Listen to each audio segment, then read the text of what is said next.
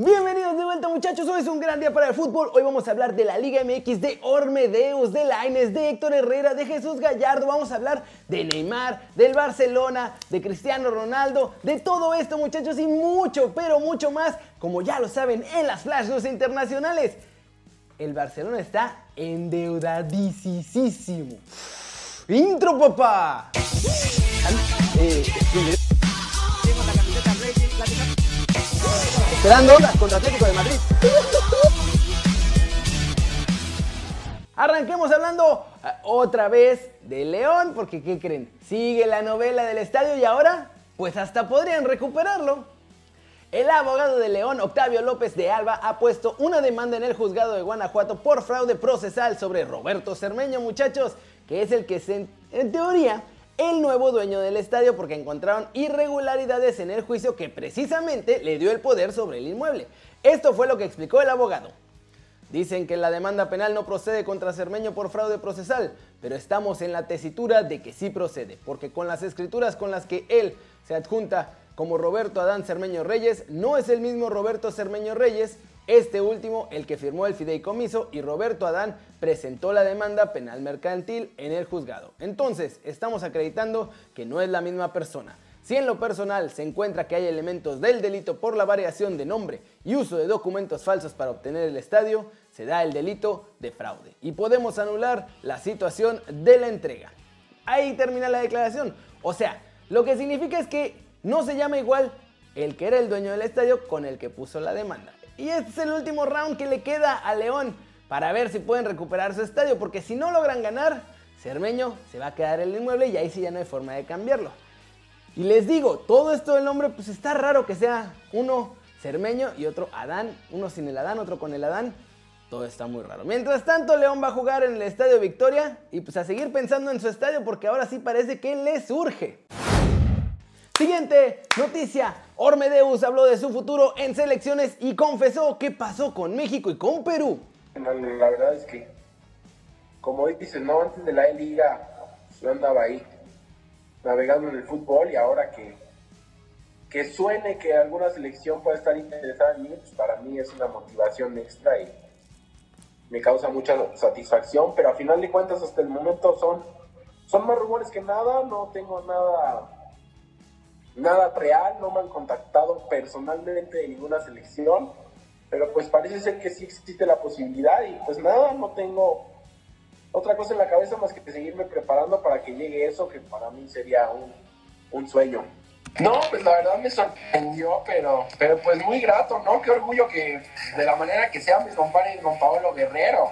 Imagínate, o sea, yo tengo tres goles en primera división, ese güey tiene 300 y y me comparan con él, yo feliz, ¿no? Pero pues sí, la verdad, mucho orgullo y más que nada todo ese tema de, selección peruana, no sé, como que me recuerda mucho mi abuelo y, estoy seguro que él estaría orgulloso simplemente de escuchar que, que Perú quisiera que, que esté con ellos, ¿no? Que a final de cuentas son solo rumores, habrá que esperar qué pasa. Y después de confesar esto también dijo que, pues chance, igual y nunca le llama a nadie de verdad, pero que si le llaman, él le va a dar el sí al primero que le llame. Así que ya saben, si lo quieren ver en el tri, nada más es cosa de echarle un fonazo y ya, ya tienen el sí hecho, muchachos. Ya nada más llámenle. Ya, ya.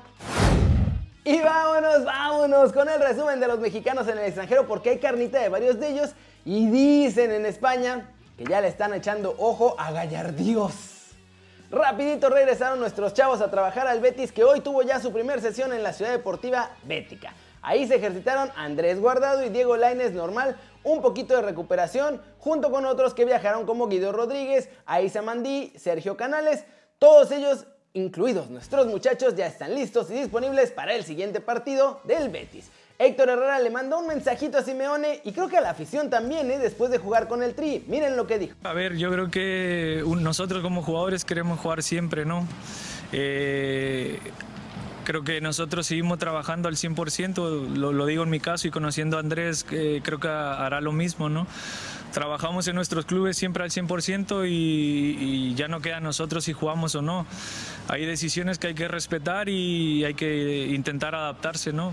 Pero como te digo, uno trabaja para estar al 100% y preparado para cuando las oportunidades lleguen poderlas agarrar, ¿no? Y el venir a la selección son oportunidades que uno tiene para, para mostrar que, que, está preparado, que está en ritmo. Uno que no juegue no quiere decir que, que no estás en ritmo o que o que no estás bien, ¿no? Porque entrenas al parejo de los demás, incluso un poquito más cuando no juegas y, y, eso creo que es lo único que nos toca hacer y agradecer la confianza que, que en este caso el Tata nos da y la única manera que, que yo siempre he dicho que la puedes agradecer es dentro del terreno de juego. Y finalmente desde España, el medio Libertad Digital publicó hoy, a través de uno de sus reporteros, que en la liga dos clubes siguen a Jesús Gallardo. Son el Atlético de Madrid y el Sevilla. E incluso dijo que los dos equipos ya llamaron a Rayados para preguntar su precio. Y bueno, ya Gallardo había sonado antes para el Celta y otro par de clubes allá en Europa, pero al final no ha salido de Monterrey. Su carta ronda por ahí los 6 millones de euros. Así que si conocemos bien a Rayados van a pedir como 10, así que se ve complicado. ¿Cómo la ven? Y yo ya ni me quiero ilusionar muchachos, se me rompe el corazón a cada rato porque llegan todos los rumores que suenan fuertes, que están ya armados y luego nos parten el corazón porque no salen del equipo, o porque piden de último momento más lana, o porque el que los iba a comprar finalmente no tuvo lana. Y bueno, además, si están rayados es más difícil ilusionarse muchachos, porque esos no quieren vender a nadie.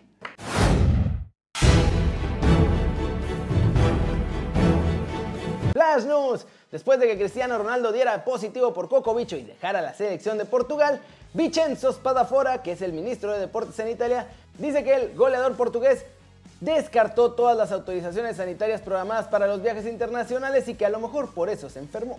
El presidente de la Juventus, Andrea Agnelli, confirmó que hay cambios en la estructura directiva del club, muchachos. Fabio Paratici, el encargado de conseguir todos los fichajes que se han conseguido hasta ahora, ahora va a ser coordinador del área deportiva y Federico Keburini pasará a ser el nuevo director de fútbol, o sea, encargarse de los fichajes y todo eso.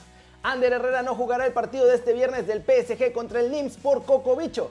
No fue el club ni el jugador, sino Thomas Tuchel el que anunció el positivo del centrocampista.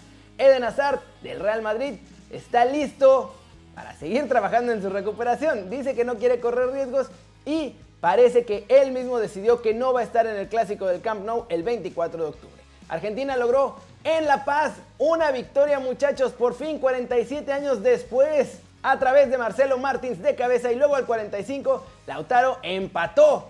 Pero llegó Joaquín Correa para meter ese 2 a 1 definitivo con un zurdazo letal y poder darle este triunfo al albiceleste. Brasil en un partido que la verdad estuvo medio chafón, se llevó los 3 puntos ante Perú, ganaron 4-2, eso sí, Neymar se lució porque metió 3 goles y llegó a ser el segundo máximo goleador de toda la historia de Brasil. Y vamos a terminar el video de hoy con el Barcelona, porque un exdirectivo del club reveló que están en una mega deuda y que no es cierto lo de Cocobicho y que no es cierto todo lo que dicen. Se llama Mark Siria y él trabajaba con la porta. Y ahora esto fue lo que dijo. El Cocobicho no tiene nada que ver con la situación económica del Barcelona. Es una mentira de la junta directiva, la cual pretende que un club que facturará 700 millones de euros esté endeudado con 1.600. Esto es impagable con los mecanismos actuales del club. El club está utilizando la deuda de 30 años por el Spy Barça para pagar los salarios de este ejercicio. Antes de que apareciera el cocobicho, el club ya debía 740 millones de euros y con él subió a 820. El principal problema es que es deuda a corto plazo. El Barcelona es el club del mundo con la masa salarial más alta y esto no es culpa del cocobicho. La deuda que se necesita pagar a corto plazo es del 77%. Eso significa que no hay dinero ni para pagar las nóminas ni algunos proveedores. Así que el incremento de la deuda es para pagar el día a día del club, en un préstamo que han pedido a Goldman Sachs. ¿Cómo la ven?